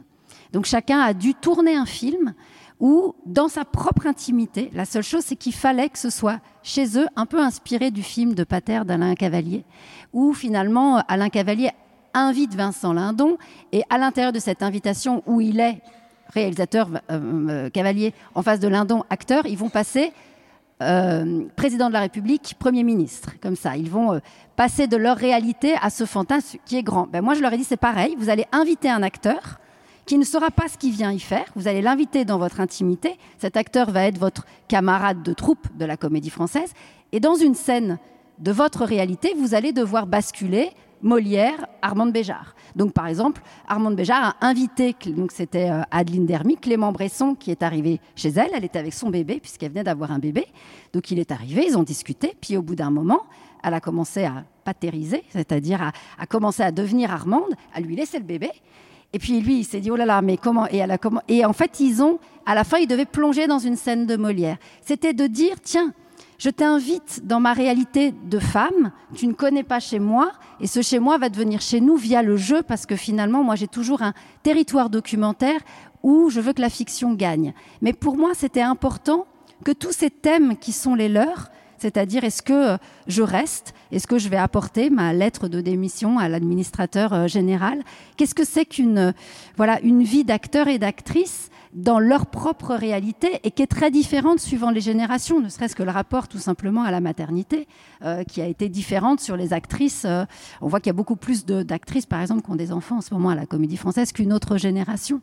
Euh, et tout ça, c'était un territoire d'investigation passionnant qui allait finalement euh, remonter le temps et aller vers eux. Donc ça, j'ai eu besoin du vecteur cinéma, non pas pour faire un film, mais pour euh, euh, aller capter de façon documentaire 2022, pour pouvoir remonter le temps et avoir un caractère cinématographique que je faisais dans la salle de répétition. Pour, j'allumais tout à la bougie. Et comment de, ces débats qu'on avait entre nous à la table, ça allait devenir leur débat et on allait enfiler des costumes ou des déshabillés, puisque c'était toujours le off qui m'intéressait. On allait euh, voir les acteurs de Molière euh, chez eux, dans leur, dans leur, euh, leur, colocation, leur cohabitation, et du coup de se, dire que des grandes idées de futures pièces naissent dans une cuisine, naissent d'une insomnie, naissent d'une discussion entre copains. Euh, c'est rigolo de se souvenir euh, du moment où on annonce justement ça va être toi. Souvent on se dit ah ben tiens est-ce que c'était ah si c'était Milan? Ah non c'était Chapiteau donc c'était bah c'était ça ces espèces de souvenirs qui fait que nous quand on est en tournée on n'arrête pas de se rappeler de nos propres souvenirs ou en loge finalement de, de, parler bah, de nos enfants ou de la ou de la maladie. Moi je, me suis souvenu que la première fois ma première répétition à la Comédie Française la nous m'a appelé et mon enfant avait 39 de fièvre et j'ai dit bah, je dois y aller. Ça s'est passé comme ça. Mais tous ces souvenirs-là qui font que comment cohabite la vie privée et, le travail public quand on partage tout, quand on le fait ensemble. Et, ça, je me suis sentie très privilégiée de pouvoir déjà recevoir tous ces récits des acteurs et des actrices, mais de pouvoir aussi, grâce euh, à la petite mémoire qu'on possédait des historiens, mais finalement, j'adorais quand je posais la question à Georges Forestier, mais euh, qui gardait les enfants pendant qu'ils jouaient? Ça, j'adorais. Je me disais, bon, bah, alors puisqu'on ne sait pas, on va l'inventer, mais on va trouver comment c'est des questions qui, aujourd'hui, continuent à influencer en fait nos trajectoires et, ça, j'ai voilà, trouvé que tout cet endroit-là, finalement, un peu malheureux de ne pas avoir de correspondance de Molière, de finalement avoir provoqué beaucoup de fantasmes sur sa vie intime, allait pouvoir nous laisser une part aussi d'expression, nous, puisque c'est quand même des questions qui n'ont pas pris une ride. Et on, a le sentiment que cette question de, la porosité entre euh, privé, intime et public, scène, c'est aussi ce qui, a finalement euh, nourri ensuite euh, toute, la suite de, votre travail, de votre proposition. C'est-à-dire que moi, en fait, en, vous écoutant parler, depuis tout à l'heure, il y a une chose, je me dis, il faut absolument que je le dise, parce que pour, pour moi, c'est vraiment, j'ai j'ai été, été aspiré par Molière une fois que j'ai su que j'allais jouer, euh, pas avant, j'y avais pas pensé, quand j'ai compris que c'était une œuvre autobiographique. C'est-à-dire quand j'ai vu que parce que pour moi c'était Molière, c'était des pièces italiennes ou espagnoles euh, adaptées. Le Don Juan euh, venait, il y avait un Don Juan italien, un Don Juan espagnol. C'était une pièce qui était à la mode parce qu'il y avait des machines, euh, des, des choses magiques, là, la statue qui bougeait, enfin des choses comme ça. Puis le, toutes les pièces ou d'autres qui étaient inspirées de pièces de pièces grecques, de pièces anciennes. Enfin, je pourrais pas les citer, je m'en rappelle plus. Mais en tout cas, le jour, moi, si vous voulez, à cet âge-là, été plongé dans Céline dans Proust, dans toute, dans, dans, dans, dans, toute la littérature autobiographique, dans dans Calafert, dans les, j'étais dans les auteurs, euh, voilà, euh, vraiment euh, sulfureux et autobiographiques. J'y suis toujours d'ailleurs. Et, quand j'ai compris que, que l'œuvre de Molière était vraiment autobiographique, c'est-à-dire qu'en effet, qu'en effet on ait très peu d'éléments qui prouvent les choses, mais qu'il raconte, que malgré tout il raconte beaucoup de sa vie dans ses pièces, et évidemment son histoire de jalousie, et évidemment son histoire de, et que d'un coup euh, tout ce que moi je vivais comme comédien dans la troupe d'Ariane et dans, dans la troupe du théâtre du Soleil, dans les les rapports que j'avais aussi avec ça, parce que, par exemple, euh, euh, le Théâtre du Soleil est évidemment, Ariane, c'est, comment dirais-je, la religion du collectif, la religion de la troupe, etc. Et, moi, avec mes copains, on était trois, on est rentrés à trois au Soleil, trois loustiques euh, d'Aix-en-Provence. Euh, moi, moi j'étais beaucoup moins, je, moi, j'étais pas, pas d'accord avec ça. Peut-être parce que je réglais mes comptes avec ma famille, etc.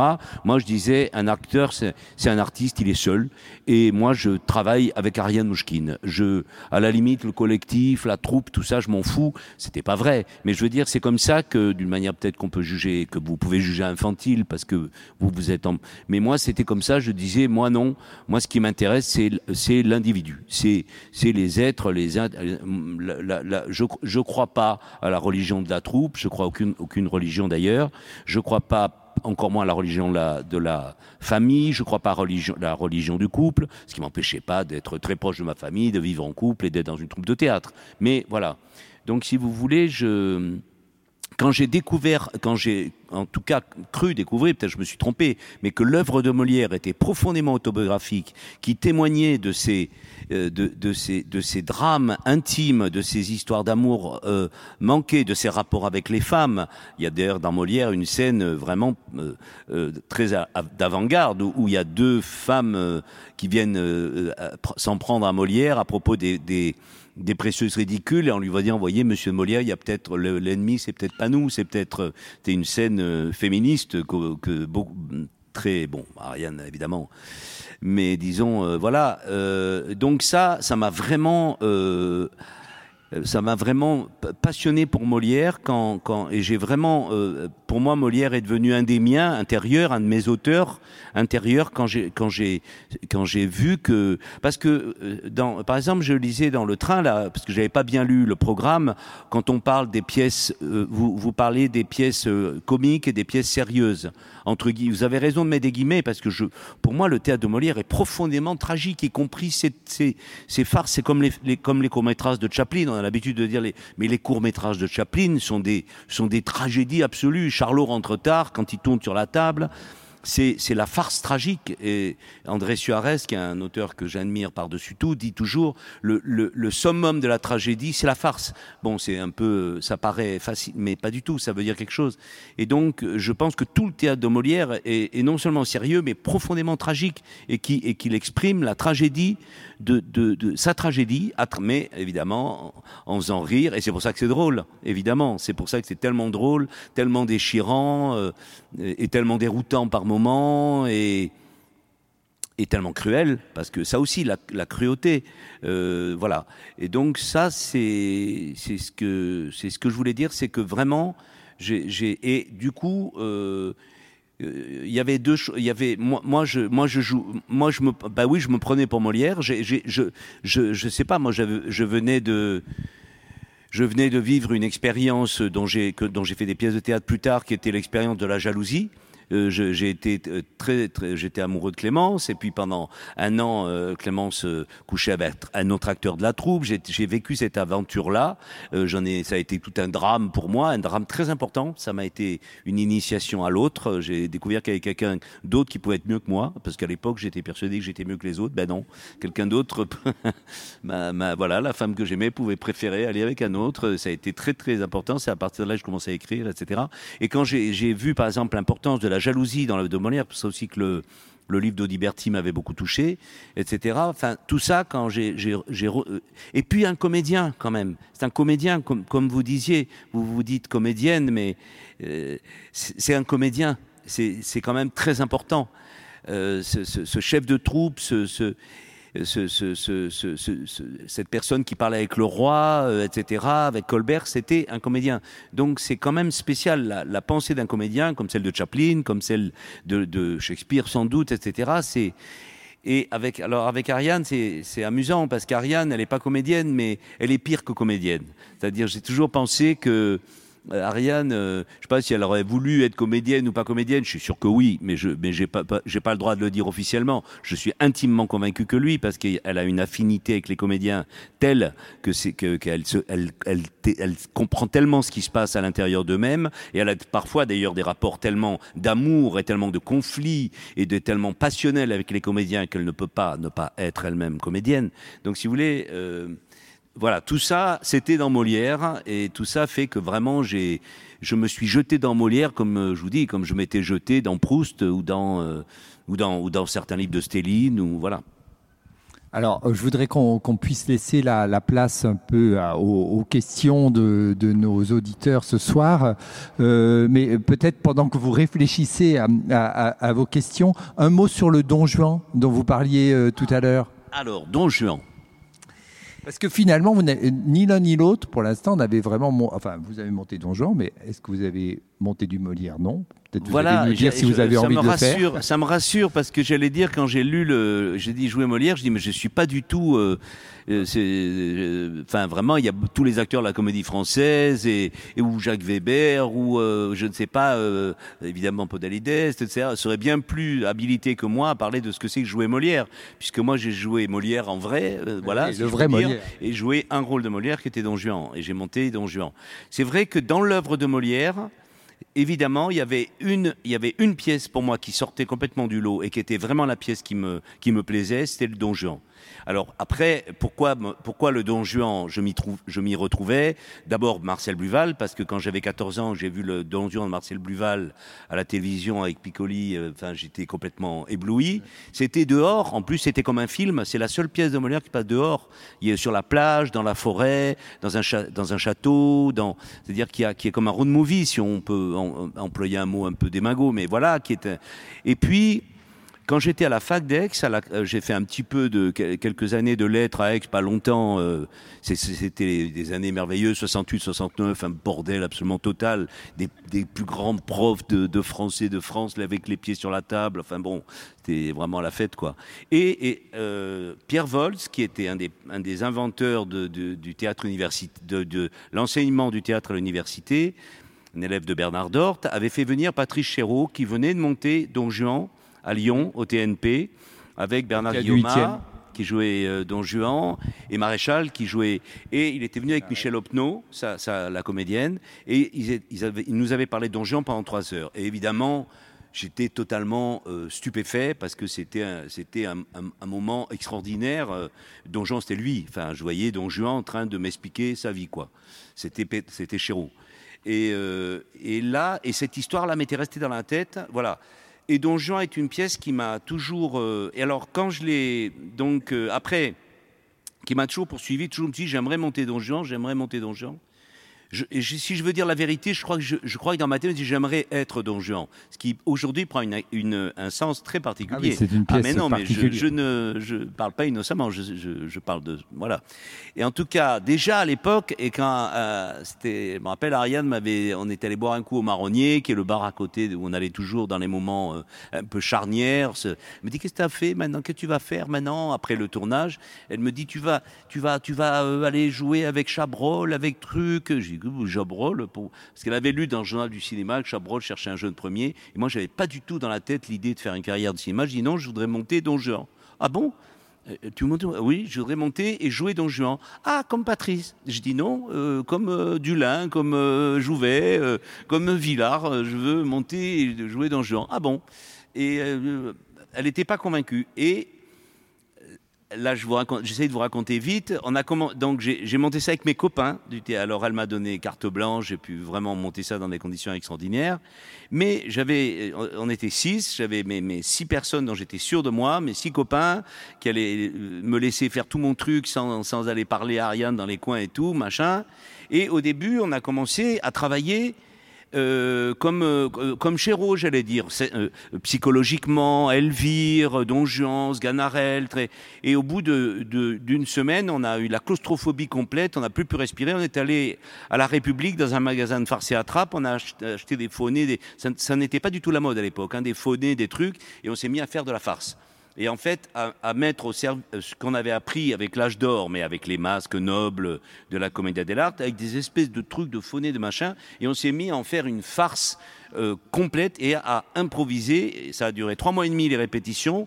Pendant trois mois, on a fait les cons, mais à mourir de rire avec Max et tout. On a inventé des dons. J'ai même, je me suis même dit à un moment donné, on- je, vais écrire une pièce. Euh, On est en train d'écrire un, don Juan qui n'existe pas. En plus, on travaillait aussi sur le donjon espagnol de Tirso de Molina, qui est, beaucoup plus abrupt, plus, et puis où le, le rôle, par exemple, de, Charlotte est beaucoup plus développé, les femmes sont beaucoup plus développées dans le, dans le Tirso de Molina, etc. Et puis finalement, trois semaines, j'ai monté la pièce de Molière, parce que c'est ça. Et donc, et on a fait euh, une mise en scène qui, à l'époque, rompait vraiment avec la tradition Villard, Jouvet, c'est-à-dire du Don Juan sérieux, justement, du Don Juan, euh, Dieu, etc. Moi, moi, je m'inspirais de Mick Jagger, et euh, voilà.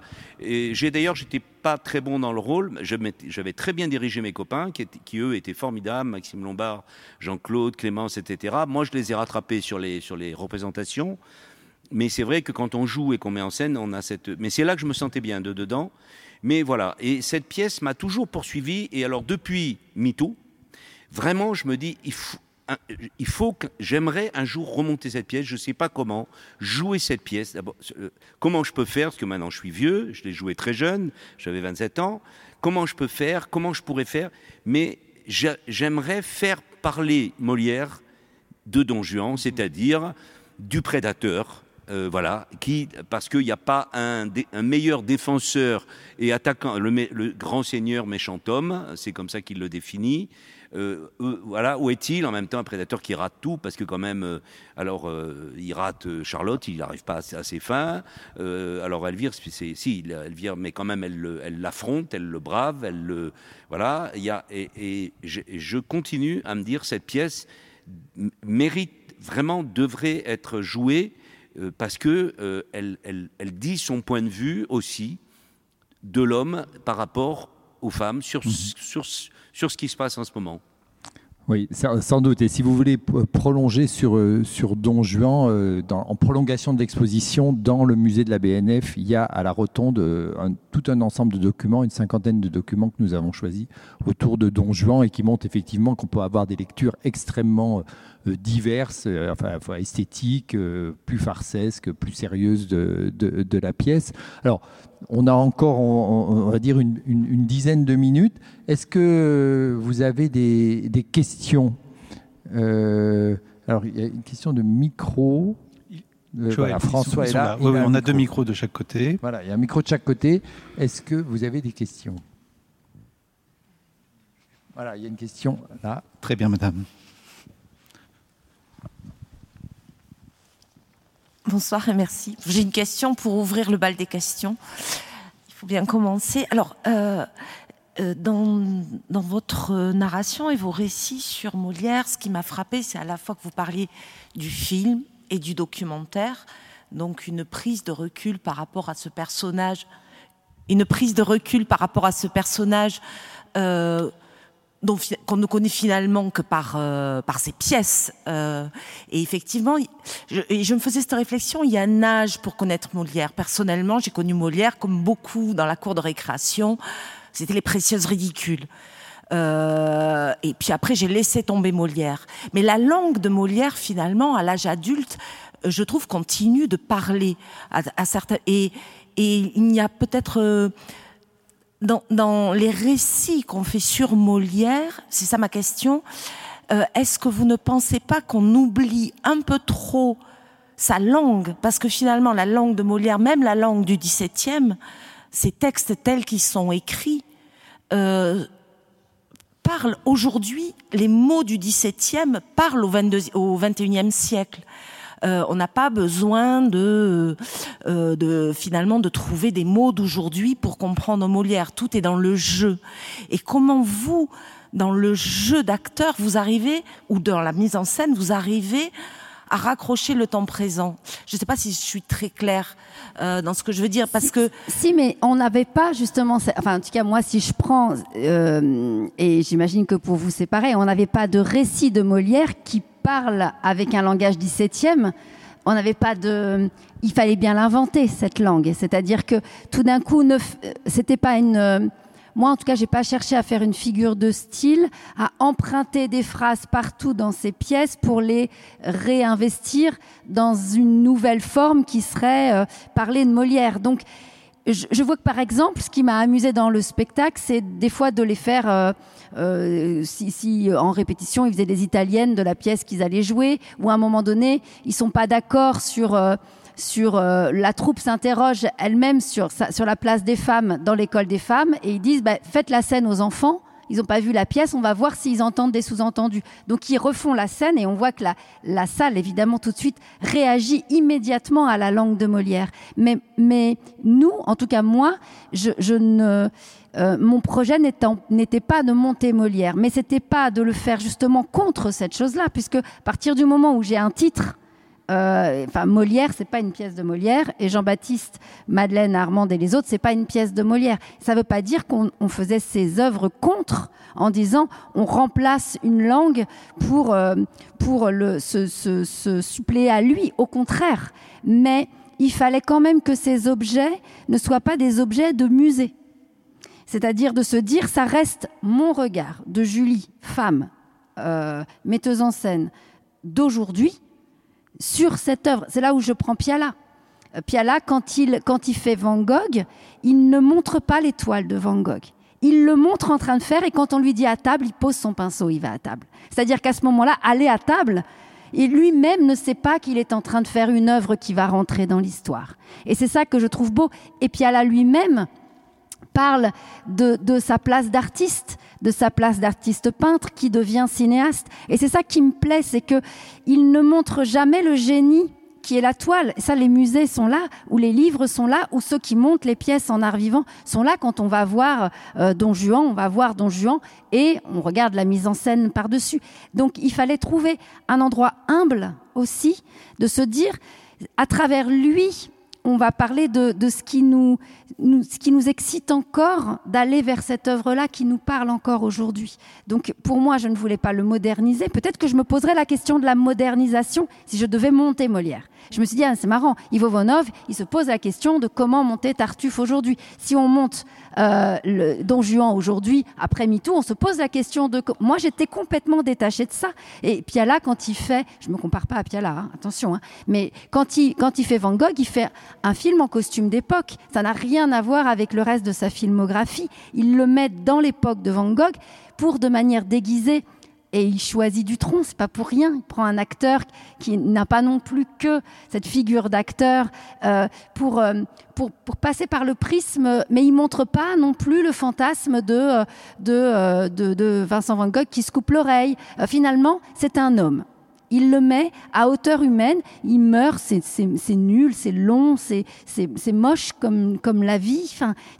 Et à la fois, c'est ça qui fait que c'est une sorte de petite bulle et je me suis dit, mais moi, je vais mettre à hauteur d'hommes et de femmes, donc il faut que cette hauteur-là, soit à hauteur du public, non pas dans sa modernité, mais essayer de reconvoquer ce 17e avec la matière qui m'est donnée. Donc j'ai beaucoup été puisée à chaque fois dans ces phrases, dans ce qu'on pouvait réinvestir dans un lexique, tout en se disant, il ne faut pas que cette chose-là nous empêche de convoquer les hommes et les femmes au plateau d'aujourd'hui pour être à la hauteur des hommes et des femmes qu'ils ont été. Mais je me serais posé une question très différente si j'avais monté l'œuvre de Molière. Est-ce qu'il y a une autre question?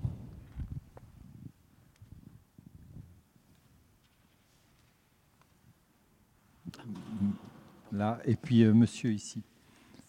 Une, là, et alors d'abord peut-être madame, et puis ensuite. Euh, ah oui, et ensuite par là. Euh, question pour euh, Philippe Cobert, euh, si vous avez la réponse évidemment.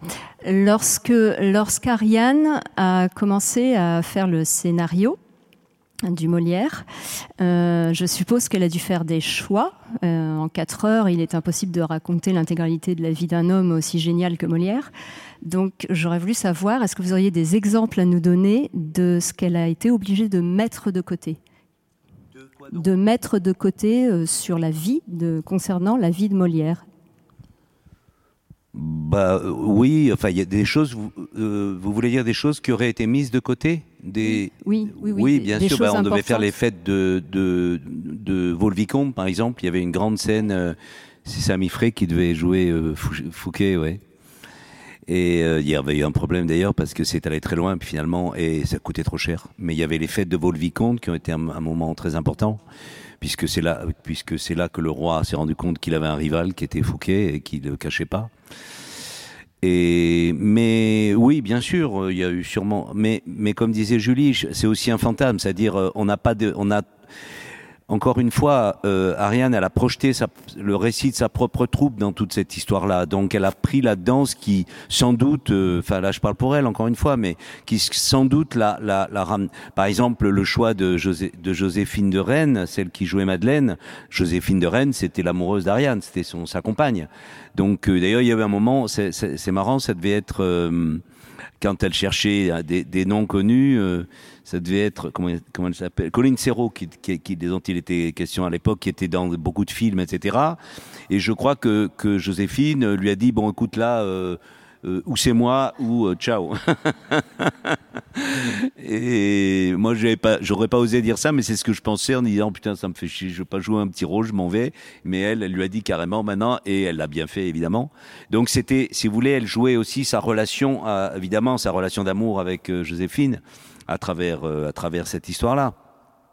Donc je crois qu'elle a, elle a, elle a gardé de la vie de Molière ou de ce qu'on peut imaginer la vie de Molière et de de ce qui est raconté dans Bouliakov, de ce qui est raconté dans, dans, dans, dans les livres. Elle a gardé euh, ce qui lui rapporte, ce, dont elle se sentait euh, digne de parler, c'est-à-dire euh, qu'elle avait vécu, des choses qu'elle avait vécues ou des analogies, euh, des choses qu'elle pouvait comprendre, des choses qu'elle pouvait. Et d'ailleurs, il y a, presque rien sur Don Juan parce qu'Ariane m'a toujours dit, moi, c'est une pièce que je comprends pas. Alors moi, je comprends pourquoi elle comprend pas? Bien sûr que je comprends très bien pourquoi elle comprend pas, mais mais voilà. Et puis elle fait, elle, fait, une, fait une place importante à, à, la, à, la, vie de Molière en province, enfin à la vie de la troupe, à oui. son itinéraire euh, qui euh, voilà tient toute Cela dit, quand euh, quand j'ai vu le Tartuffe de, de tel qu'elle l'a monté, c'était extraordinaire le Tartuffe de, de, de qu'elle l'a monté, qui d'ailleurs a été démoli par la presse parce qu'ils ont ils ont pas compris comme quand il y a des choses très fortes comme ça, très souvent ils comprennent rien. Et donc c'était déjà ça parlait de l'intégrisme qui pouvait aussi bien être l'intégrisme musulman, l'intégrisme juif, qui pouvait et c'était un spectacle extraordinaire. Et là j'ai dit je suis allé la voir, je dis c'est incroyable cette affinité qu'il a, que tu as avec Molière et, et, et qu'elle longtemps a rejeté. Elle disait non, le grand c'est Shakespeare. C'était aussi un peu un truc de théâtreux de dire le grand c'est Shakespeare, Molière c'est un peu en dessous, machin. Et là vraiment. Et puis pour euh, continuer ce que vous disiez tout à l'heure, parce que je trouve ça très intéressant c'est aussi la façon de le jouer. C'est-à-dire Molière, je, trouve qu'on peut soit euh, on peut le jouer on peut essayer de le jouer naturel, comme euh, bon, moi je parle des hommes de ma génération, mais comme le, pourrait, aurait pu le monter Peter Brook, dire le jouer naturel, le jouer euh, comme Van Gogh, le jouer, et on peut aussi le jouer dans une forme extravertie complète, comme l'a fait Ariane, dans une forme de théâtre acidique, etc. Et quand c'est juste, ça sonne comme, comme tous les grands auteurs, mais quand même, lui, c'est vraiment, ça sonne actuel. S'il parle de nous comme euh, comme euh, comme Balzac parle de nous, comme euh, Alphonse Daudet parle de nous, mais quand quand vraiment et, et ça peut être aussi bien. Par exemple, j'ai vu la, la, vous serez peut-être pas d'accord avec moi, mais le Tartuffe monté par Peter Stein, je l'ai vu à la télé, hein, mais aujourd'hui c'est bien filmé les pièces, on peut voir. Et, euh, le Tartuffe monté par Peter Stein à la, Porte Saint-Martin, euh, euh, avec Weber, Arditi, et, qui était le Tartuffe un peu de, de Fernand Ledoux, c'est-à-dire vraiment le Tartuffe qui n'était plus du tout le jeune homme qui séduit, mais qui était le Tartuffe roublard, rusé, etc pendant un quart d'heure, je me suis pas possible, comment on peut encore jouer comme ça Il jouait tout comme ça, machin. Et au bout d'un moment, j'ai été aspiré par ce truc et je dis mais c'est comme le no, c'est-à-dire ça donne une espèce de forme une espèce de forme pas réaliste, mais qui, mais qui donne une vérité au texte, qui fait que d'un seul coup, ce texte euh, euh, prend un relief. Je crois que quand même l'interprétation de, cette langue est, quand même très importante. Et ça peut être aussi bien dans un sens que dans l'autre. Et d'ailleurs, souvent, moi je l'ai expérimenté avec Aragon, ça se rejoint. Moi, Aragon, mon idée, c'était euh, euh, Mayakovsky qui déclamait ses poèmes au, mar, au marin de, Petro, Petrograd à côté d'un piano, et je déclamais les, poèmes comme ça. Puis, et cette déclamation, parfois, m'amenait à, un naturalisme, au contraire, à une sincérité. Euh, c'est la même chose. C'est le voyage de l'acteur entre l'emphase, euh, le, le, romantisme, Sarah Bernard, je ne sais pas moi. Le, et, parfois je me dis, j'aimerais voir une pièce montée comme on entend euh, jouer Sarah Bernard, avec cette espèce de, choses fausses, comme dans le théâtre japonais, comme dans le théâtre. Et puis aussi de parler comme, on parle là maintenant, et ça le fait. Et c'est dans cette langue, c'est sans doute parce que ce qu'il raconte est éternel. De toute façon, il raconte des choses, les rapports avec le pouvoir, les choses, et voilà. Donc voilà, je fais tout. merci beaucoup. Alors nous avions une question par ici. On n'a pas beaucoup de temps malheureusement parce on va aller jusqu'à 8 heures et j'ai changé mon train. Oui, hein. oui. Ah ben, on va aller jusqu'à 8 heures, mais il est 8 heures moins 5. euh, euh, euh, alors. Je voulais pas voler la place. Et après, après, monsieur, voilà. Alors, puisque. Euh, non, j'avais une question. Euh, je ne sais pas s'il y a le micro. Bon, j'avais une question par rapport euh, qui lie vos deux expériences. Dans le spectacle Jean-Baptiste Madeleine, Armand et les autres, vous dites vous êtes fondé sur les textes de la, critique de l'école des femmes, l'impromptu de Versailles, les recherches documentaires. Mais il y a un moment, on voit arriver Clément Bresson avec un masque sur le front, puisqu'ils reviennent du carnaval, je crois. Et là, tout d'un coup, moi, j'ai pu que voir Philippe Cobert dans Molière. Euh, je pense ne pas avoir été la seule. Et euh, j'avais envie de vous demander quelle place vous avez dans ce théâtre très documentaire et documenté que vous avez, cette pièce très documentée que vous avez euh, produite. quelle, quelle place il y avait eu pour ce fantasme de Molière qui est tellement fort parmi nous et construit par le film de Mnouchkine Je pense que la deuxième partie du spectacle, j'ai une première partie beaucoup plus euh, sur la démocratie, la mini-démocratie en marche de Molière, qui est vraiment qui s'appuie sur toutes les archives qu'on possède de leur euh, de leur carnet, en fait, des archives sur euh, sur sur tout ce qu'ils annotaient et d'ailleurs qui était vraiment très collectif. C'est pas du tout Molière qui tenait qui tenait ces, ces registres là.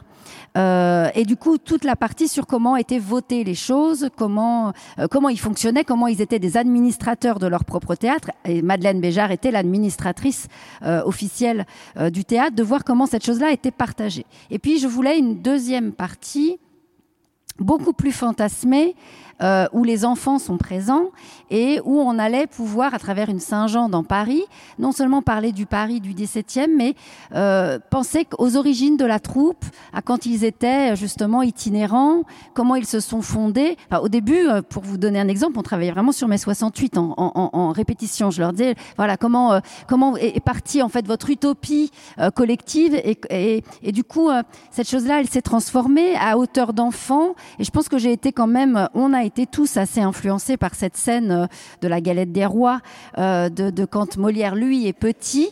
Euh, et, et, c'est drôle parce que ces masques-là, on les avait commandés en disant tiens, il faudrait que dans le décor il y ait des restes de masques de de, de leur de leur moment euh, de de, de, de voilà d'itinérance euh, et de troupes de campagne dans lesquels les mômes ils peuvent se déguiser et porter les trucs, parce que c'est là. Et puis ces masques ont mis beaucoup beaucoup de temps à arriver. Et moi, je finalement, je ne garde dans mes scénographies que je co-signe toujours que ce qui joue. Et puis ils ont fini par arriver et cette Saint-Jean, euh, et du coup, ils se sont un peu déguisés un jour. Je leur ai dit de, faire une entrée. Ils ont pris plein de restes de costumes avec les gamins. Ils se sont tous déguisés. Et Clément a proposé cette chose. Mais je me suis rendu compte, après coup, en voyant les photos, à quel point la ressemblance. Et tout le monde me dit alors, il y a une allusion à Philippe Cobert. Je dis non, mais pas directement. Mais c'est drôle de voir à quel point il y a une forme de mimétisme. Mais je pense que Clément lui-même, parce que pareil, Clément, il me disait mais qu'il faut que je regarde? Est-ce qu'il faut que je regarde le documentaire sur Mouchkine. Je disais, mais regarde-nous, nous, et tu vas trouver ta place euh, là-dedans. Mais je pense qu'en fait, euh, j'avais pas donné beaucoup d'orientation.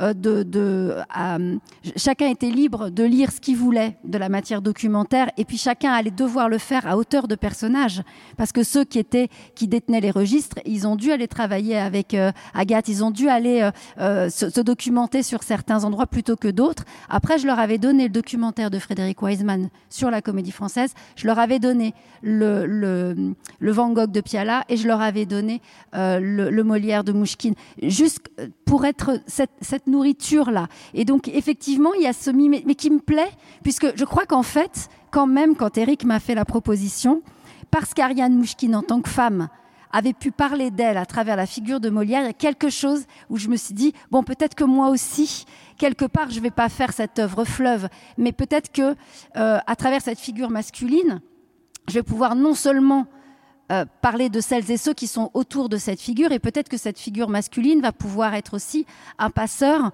à travers euh, Clément d'une histoire aussi qui est la mienne. Euh, donc je trouve ça assez joli que, et c'était pas volontaire qu'il y ait des traces de cette expérience-là dans ce carnaval. En fait, ce que j'ai trouvé dingue dans le film de, de Mouchkine, c'est comment parler autant de la troupe de soleil, comment parler autant de la cartoucherie à travers, à travers eux. Enfin, moi, c'est ça que je, me suis dit, mais c'est une œuvre géniale et c'est drôle. La première fois qu'on a parlé de ça, parce que je fais aussi un peu de cinéma, c'était avec mon producteur et qui me disait, mais moi, j'ai cette, j'ai cette affiche chez mes parents encore et c'était mon affiche euh, de, euh, de, chambre de jeune homme, euh, cette grande affiche et de voir à quel point ce, voilà, ce film-là, c'est pas si fréquent en plus, un film qui parle de nos métiers sans que ce soit.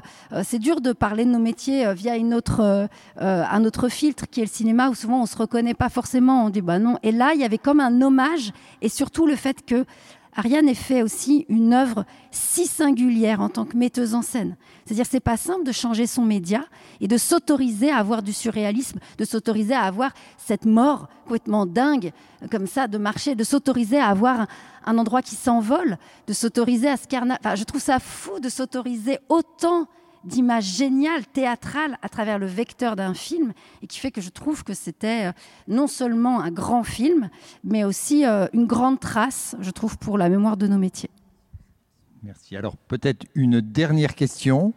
Euh, voilà, monsieur là qui a levé la, main à plusieurs reprises. Je suis désolé pour les autres, mais vous avez dit détruire Don Juan, en le détruisant, le retrouver. Euh, peut-on trouver de la... Euh, vous avez dit détruire Don Juan. Détruire Enfin, le détruire dans le sens de le décomposer, le, en faire une farce, y trouver la farce, euh, trouver l'aîné que vous avez trouvé au magasin, le redécouvrir d'une autre manière, mais d'une certaine manière le détruire. Et je voulais demander ah si on peut. Je ne voulais pas du tout déconstruire Juan. Hein. Je voulais pas du tout. Euh, mais je, je voulais, euh, si vous voulez, euh, je ne je sais pas ce que je voulais. Je voulais faire un spectacle qui, qui déjà qui ennuie, fasse pas chier les gens. Et, et je voulais surtout. j'ai, je ne sais pas ce que je voulais je voulais faire un spectacle qui soit beau, qui soit vivant, qui soit. Il y avait des décors, des je voulais qu'il y ait des machines, il y avait un orage, il y avait. J'avais, j'ai eu cette chance extraordinaire de, de que c'était pendant qu'Ariane faisait le montage de Molière, donc elle avait partagé la subvention du Soleil en deux, la moitié pour Jean-Claude Pinchetin et la moitié pour nous. Donc on avait des moyens, euh, on avait la carte blanche, enfin. Donc j'ai pu faire des orages, des la, la statue qui bouge, enfin toutes les choses magiques euh, qu'il y a dans Don Juan mais c'était et, et, je suis arrivé à, une, à, une, à une farce. Euh, j'allais dire parce que c'est ma nature, pas, pas tellement parce que non, moi je vous dis, moi j'avais prévu faire genre euh, genre Chéreau, moi.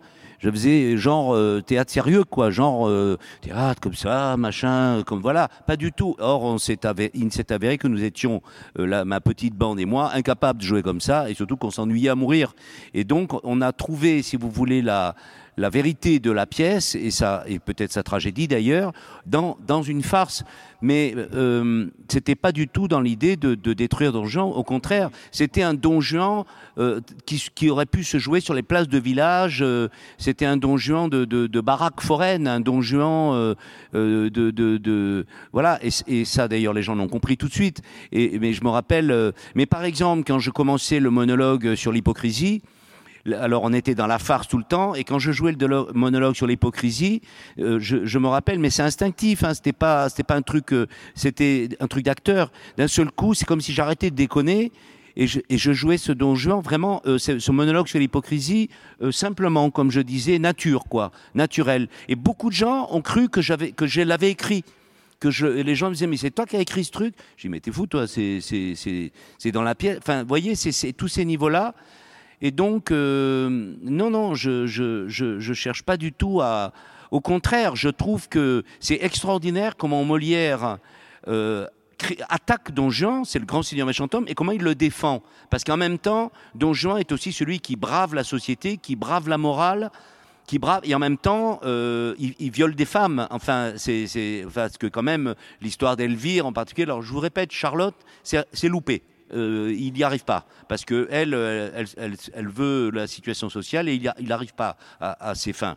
Mais avec euh, Elvire, il arrive à ses fins et quand même, même si elle le brave, même si elle le, même si elle le, elle coince, mais voilà. donc, c'est aussi celui qui casse avec l'aristocratie de l'époque, c'est celui qui brise la morale, c'est celui qui, voilà, c'est tout ça, c'est cette contradiction infernale et la pièce a été jouée trois semaines et interdite immédiatement à l'époque évidemment. Donc c'est pas du tout euh, le, jouet farce burlesque. Je vous dis, c'est pas, c'était pas pour le détruire, c'était pour le pour le rendre. Euh, et je me, j'ai fait finir par ça. Je me rappelle, il y avait évidemment beaucoup de scolaires. Le, Molière et le Don Juan étaient au, programme des premières, donc on avait beaucoup de gamins. Et je me rappellerai toujours qu'ils riaient comme des malades parce qu'ils pensaient pas qu'on pouvait faire autant de choses burlesques sur Don Juan. Et j'en ai un, en entendant un très Monsieur, monsieur, vous êtes sûr que vous n'êtes pas trompé de pièce? Enfin voilà. C'était le plus grand euh, compliment qu'on pouvait nous faire. Ben en tout cas, nous, on ne s'est pas trompé d'invité parce qu'on est très, très heureux, euh, cher, Philippe, cher Julie, de vous avoir euh, reçu ce soir. C'était tout à fait passionnant et ça, nous donne envie de, continuer à suivre votre travail dans, les, dans les mois et les, les années à venir. merci à tous et à toutes d'avoir été là ce soir. Je vous donne rendez-vous pour le dernier cycle qui est le 1er décembre et qui qui euh, sera sur le thème justement de Molière et les femmes et les rôles de femmes avec euh, Agathe Sanjuan, avec euh, Anne Kessler et Suzanne Aubert. Et puis bien sûr dans l'exposition jusqu'au 15 janvier. Et cette exposition, vous savez peut-être qu'elle a aussi son pendant à la Bibliothèque Musée de l'Opéra avec Molière en musique. Donc profitez de la fin de l'année Molière pleinement. Et merci à tous de votre présence. Bonne soirée.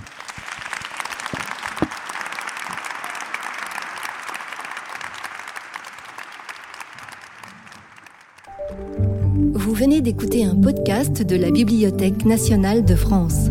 Retrouvez les conférences, rencontres et créations de la BNF sur toutes les plateformes de podcast ainsi que sur le site bnf.fr.